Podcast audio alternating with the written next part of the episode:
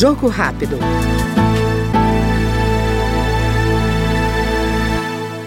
A Câmara analisa projeto que proíbe o uso dos símbolos nacionais em propagandas para fins políticos, eleitorais e partidários. Segundo o autor da proposta, deputado Márcio Macedo, do PT de Sergipe, o objetivo é o de preservar a integridade de símbolos como a bandeira e o hino nacional. O que o projeto versa é a necessidade de que esse símbolo seja preservado, não seja utilizado nem por fascistas, nem por militantes da direita, nem por militantes da esquerda.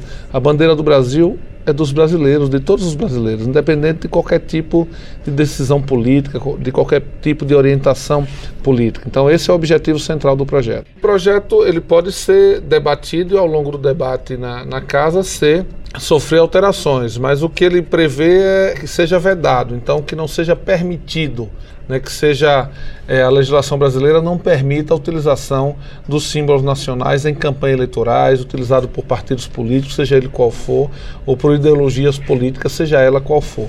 Esse é o, o sentido do projeto, proibir que os símbolos nacionais possam ser utilizados por uma parte da sociedade. Isso é, é, de, é de domínio de todos os brasileiros, né? Este foi o Jogo Rápido com o deputado Márcio Macedo, do PT de Sergipe. Até mais. Jogo rápido.